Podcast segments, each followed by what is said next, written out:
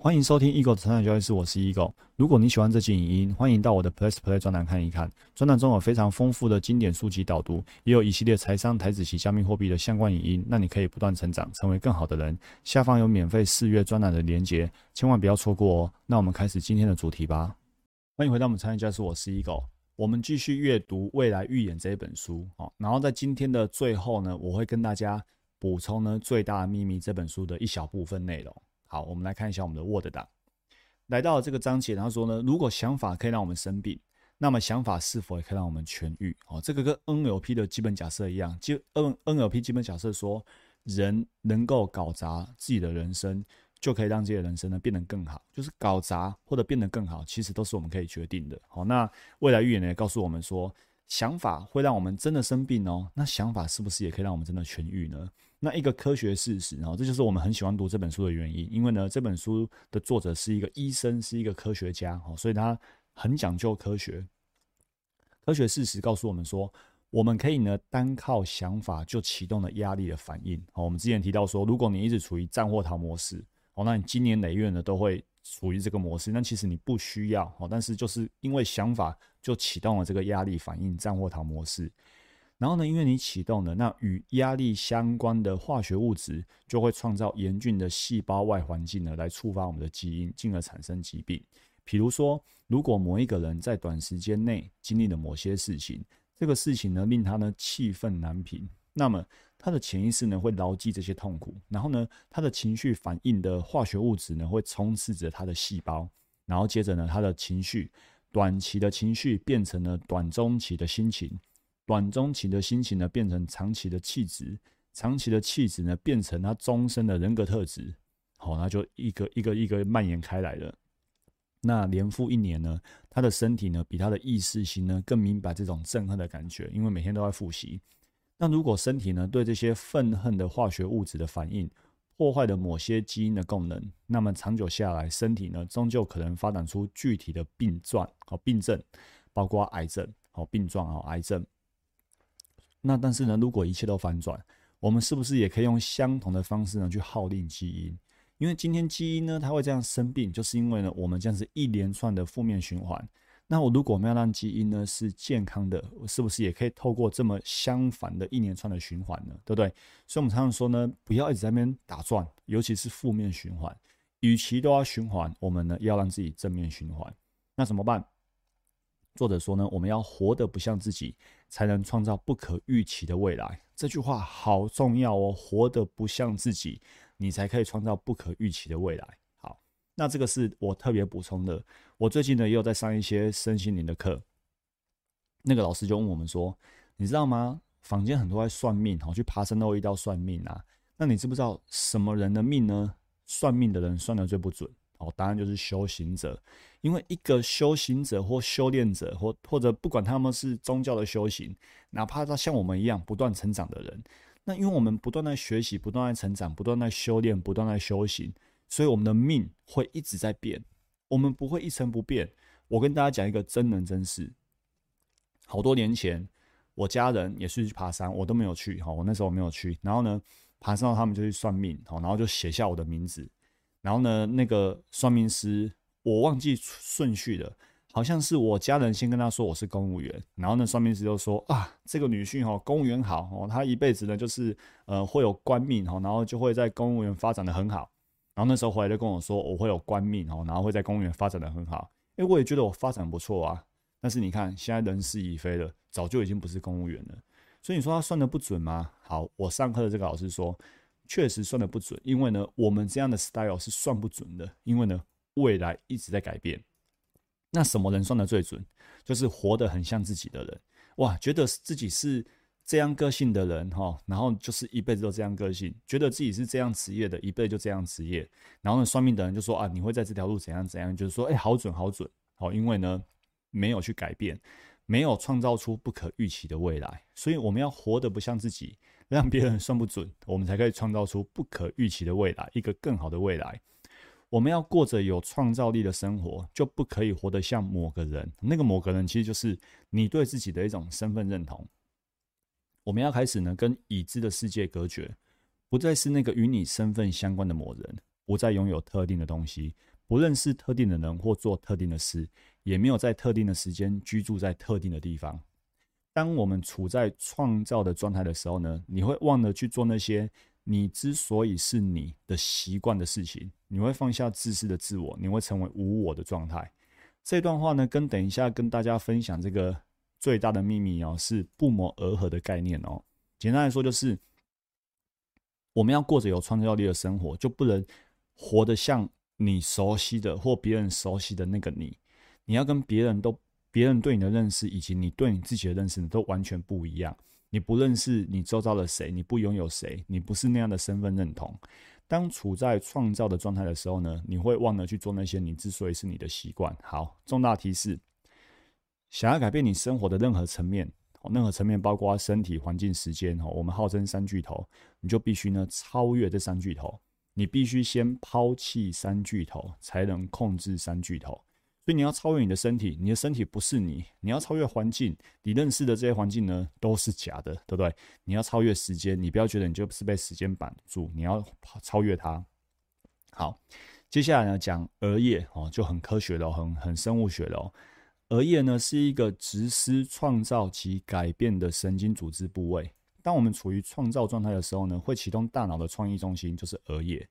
额叶呢是人类神经系统中最新、演化最多的部位，也是呢适应性最强的构造。额叶呢是我是自我认同的创造中心，是全脑的执行长，是注意力、专注力、觉察力、观察力跟自我意识中枢。它预测可能性。他展现坚定意志，他做出有意识的决定，他控制冲动跟情绪化行为，他呢学习新的事物。额叶呢的执行呢，额叶执行了以下三个基本的功能。好，那我们在下一个部分会学习到如何透过静坐来打破旧自我的习惯。那打破旧自我的习惯呢，以下三个功能呢都会发挥作用。哪三个功能呢？第一个是后设认知，然后呢，第二个是。创造心灵去思考新的存在方式。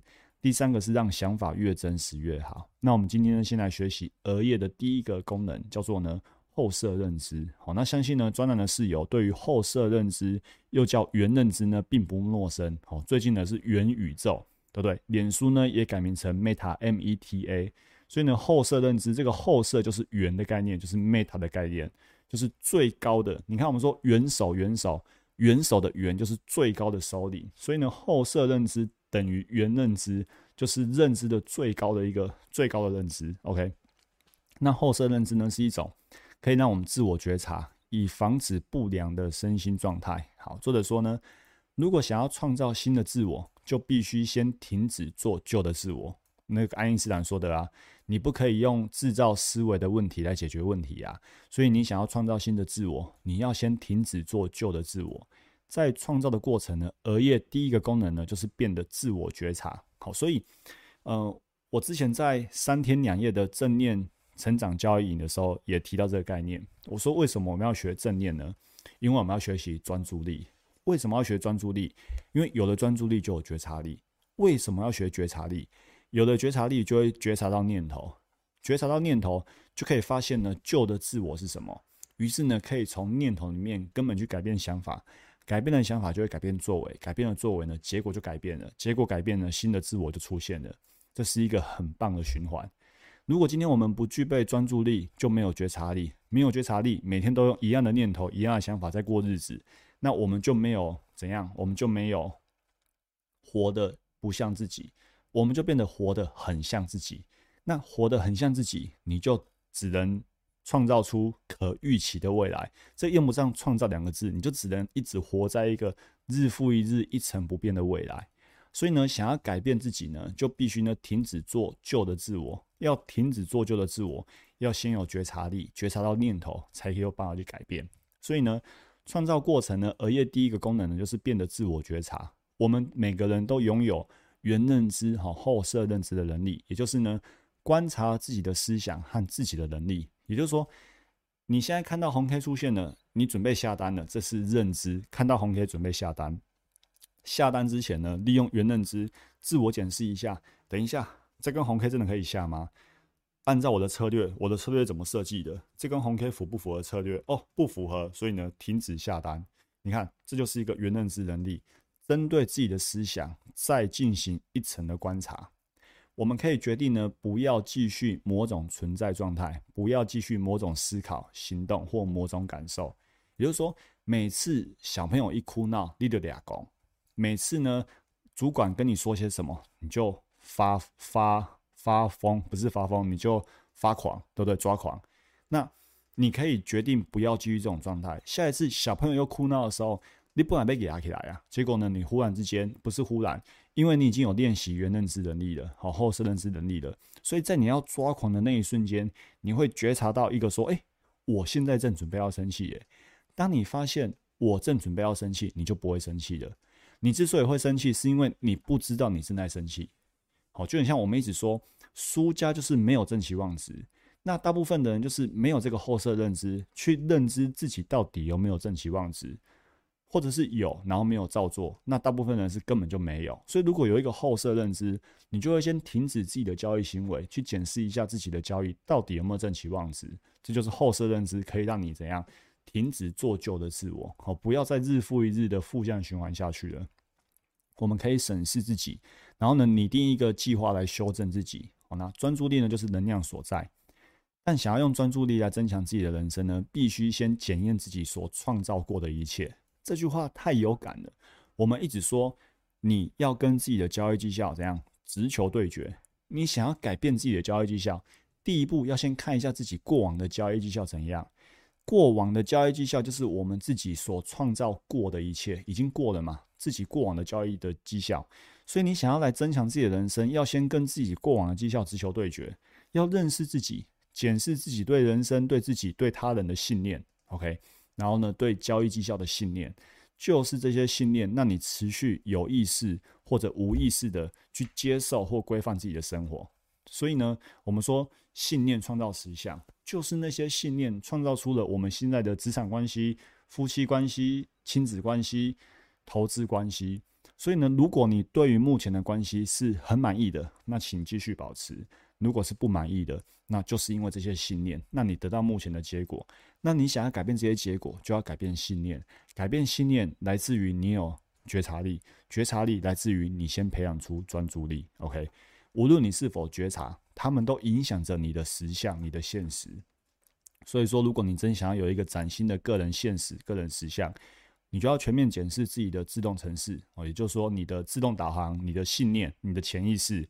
而这需要有毅力、有企图心，以及呢高度的觉察力。有高度的觉察力的，就会更专注；反过来，更专注就会有更高度的觉察力。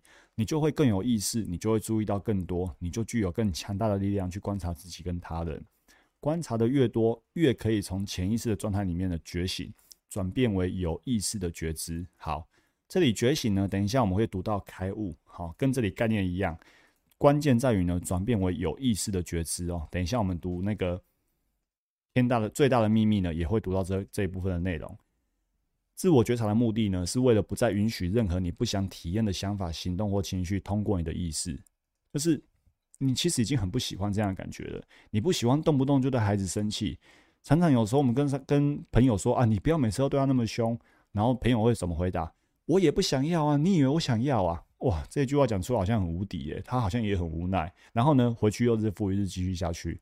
那你说当事人是不是真的不想要？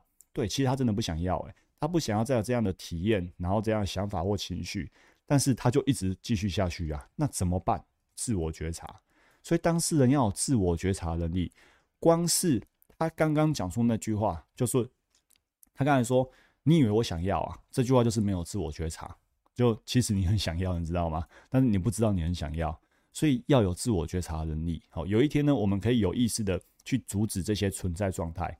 当我们去阻止这些存在状态呢，我们就可以停止呢跟启动就个呃，我们就可以停止或者启动跟旧个性有关的旧的神经网络，因为我们过去就是有一些自动导航系统、一些信念系统。被启动或停止了，那如果我们可以有意识的去阻止他们，那就可以做出改变。因为不再每天重新创造相同的心境，然后呢，就会卸除了跟旧自我相关的硬体，会中断跟这些想法的感受，不再以相同的方式呢去耗令基因，于是呢，可以很简单的丢掉你的心。这里的新呢，指的就是旧的自己，对不对？于是你可以腾出能量来创造新的生活跟个性。记住，你无法创造出一个跟以前一模一样的新现实。OK，你无法创造旧的自己。如果是一直跟以前一样的话，那就不叫创造，只是重复而已。所以你为了要创造，你必须呢成为别人。我们必须呢摆脱过去，创造新的未来。那创造新的未来，第一个任务呢是要具备后设认知能力。那后设认知呢来自于自我觉察，自我觉察呢又来自于专注。那专注怎么培养呢？就来自于正念静坐哦，专注呼吸。所以它是循序渐进的，慢慢把它练起来。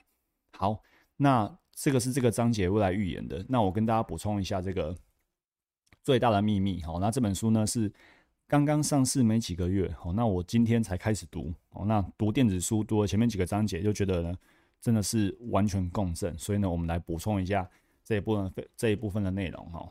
他说呢，什么样的秘密有可能这样改变人生？哪一项单一的发现就可以终就此终结痛苦，获得带来持久平静和快乐？很简单哦，就是揭露真正的你是谁的秘密。换句话说呢？所谓的秘密就是呢，发现自己是谁，发现自己是谁呢，就可以终结痛苦，带来平静和快乐。你也许认为你知道你自己是谁，但是如果你认为你是一个有名字，目前是某个年纪、特定种族、拥有一份职业、一段家族历史跟许多生命经验的人，那么在揭露你真正是谁之后呢，你会大吃一惊。也就是说呢，这些都不代表你，哦，这些都不代表你一个人。一个人呢，能对你有所帮助的唯一方法，就是呢，挑战你的想法。你看，我们刚才说要跟过去不一样，不要再做旧的自我。我们说要跟过去直球对决，所以呢，对你有帮助的唯一方法呢，就是呢，挑战你的想法，不要跟自己又一模一样。我们一生当中呢，接受了很多错误的想法跟信念，而那些错误的想法和信念呢，让我们变成了俘虏。我们被告知说，这个世上是有限制的，有匮乏的。我们没有足够的钱、时间、资源、爱或健康。我们被告知说，生命是短暂的，你只是一个普通人哦，你必须要努力的工作哦，然后你快没有资源了，这个世界很混乱等等的。好，但是呢，事实上并非如此。好，我们呢，在一个经验接着一个经验，一个关系接着一段关系，一种疗法接着一种疗法，或者一个工作方接着一个工作方中寻找快乐，甚至呢，在灵性圈的事物中寻找。那些东西听起来很有希望，但是呢，却从来没有处理受苦的根本原因。原因是什么？我们对自己的真实本质呢一无所知。所以《秘密》这本书呢，就是要告诉我们，我们的真实本质是什么。那刚刚其实也有提到，我们的真实本质呢，就不是那个什么，不是你已知的，好，不是那个与你相关身份的。你，你不是拥有特定东西，你不认识特定人或特定事，你也不是特定在。在特定时间居住或特定的地方，好，你要忘记你之所以是你的这一个一个认知。每当我们受苦，都是因为我们相信了某个关于我们的错误之事，我们误解了自己的身份，我们觉得自己就是这个样子，就是那个样子。人类所有的苦痛呢，都很都可归因于错误的身份认同。真相是呢，你不是一个对发生在你身上和你人生中的事毫无掌控力的人。你不是一个必须被不喜欢的工作捆绑，只能做到死的人；你不是一个必须努力挣扎才能勉强糊口的人；你不是一个必须证明自己或者是需要其他人认可的人。事实上，你根本就不是一个人。你无意拥有作为一个人的经验，但放大来看，这不是真正的你。OK，所以要说什么？你根本就不是一个人，对不对？他不是看起来样子，他不是你所想的那样。那未来预言这本书其实也告诉我们，我们呢可以成为一个意识。当我们成为一个意识之后呢，我们就可以拥有无限创造的可能。所以呢，后面后面这本书后面提到一个概念很棒，我直接找给各位看哦。来这个地方哦，身处这个地球唯一真实的目的呢，就是去学习或重新的记忆起我们最初那个没有局限的自然状态。你说我们总会没有局限，我们是我们啊，我们长这个样子啊，我们住在这里啊，对不对？好，他说呢，几个世纪以来啊，一起真正的自己有很多种说法，开悟、自我了悟、自我发现、觉醒。你也可以，你也许认为说，开悟啊、觉醒啊，不会发生在你身上。好，你觉得我只是个普通人，但是你完全错了。这个发现、这份快乐、这份自由，就是真正的你。所以，怎么可能不会发生在你身上呢？所以，所谓的开悟觉醒啊，就是呢，一起真正的自己，好，就此敞开自己，接受你有可能体验到你是谁这个真相。好，然后呢，我们之所以没有发现最大的秘密呢，是一个因为一个微小的阻碍，就是信念。信念阻碍了我们发现最大的秘密。单单一个信念，就让我们无法取得最重大的发现。那个信念就是呢，我们是自己的身体和心智。就说你看，如果你刚才就认为说，我怎么可能不是一个人？你看我活生生在这里呀，我身体在这里，我坐在这里，我现在正在听这个专栏啊，我怎么可能不是我？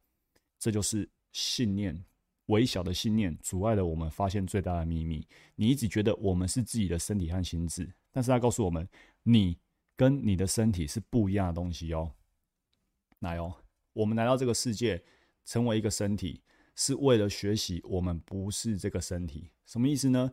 想象呢，你有你有一台车子，你用车子呢从一个地方移动到另外一个地方，你的身体也是你用来到处移动跟经验这个世界的工具。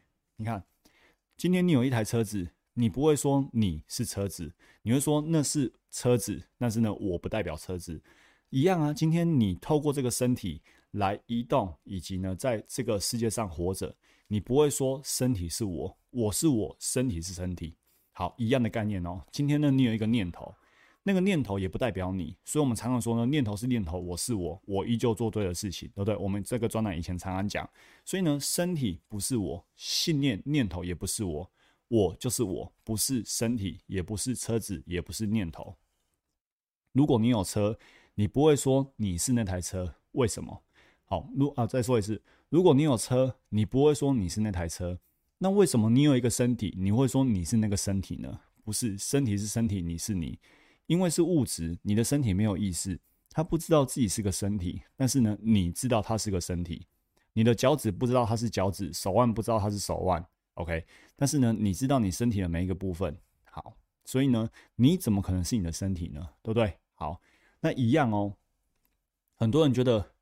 这个就是我，这个东西指的就是念头，就是我就是这样啊，那个念头就代表了我啊。然后他告诉我们，除了念头和感觉，记忆和身体，没有别的人吗？但你是个念头吗？你是一个感觉吗？如果说你是一个念头，好，假设你说你是一个念头，这个念头代表你哦。如果今天这是一个受挫的念头，那受挫的念头有没有可能会消失？会啊。那如果念头消失了，那你跑去哪里了？你说念头就是你。那念头会不见呐？那你有跟着不见吗？没有啊。所以事实证明呢，你是你，念头是念头，你可以不被念头绑住。他想要表达就是这个样子。你看，念头消失了，你还是完好无缺啊。OK，好，所以你不代表念头，你也不代表身体，你就是你自己。好，那就是那个意识的存在。所以呢，我们想要改变自己的人生呢，我们要体察到，我们可以不受框架限制，不受身体，不受念头。不受三巨头，好身体、环境、时间、空间不受这些限制，纯粹只是个意识，然后我们就可以呢创造出无限的一个可能。好，这就自己说的内容哦，比较深，但是呢，这个体悟呢是一个很重大的突破。祝福大家不断成长，成为更好的人。我们下礼拜见，拜拜。如果你喜欢这期影音，欢迎订阅与分享我的 podcast。那我们不断成长，成为更好的人。我们下一集见，拜拜。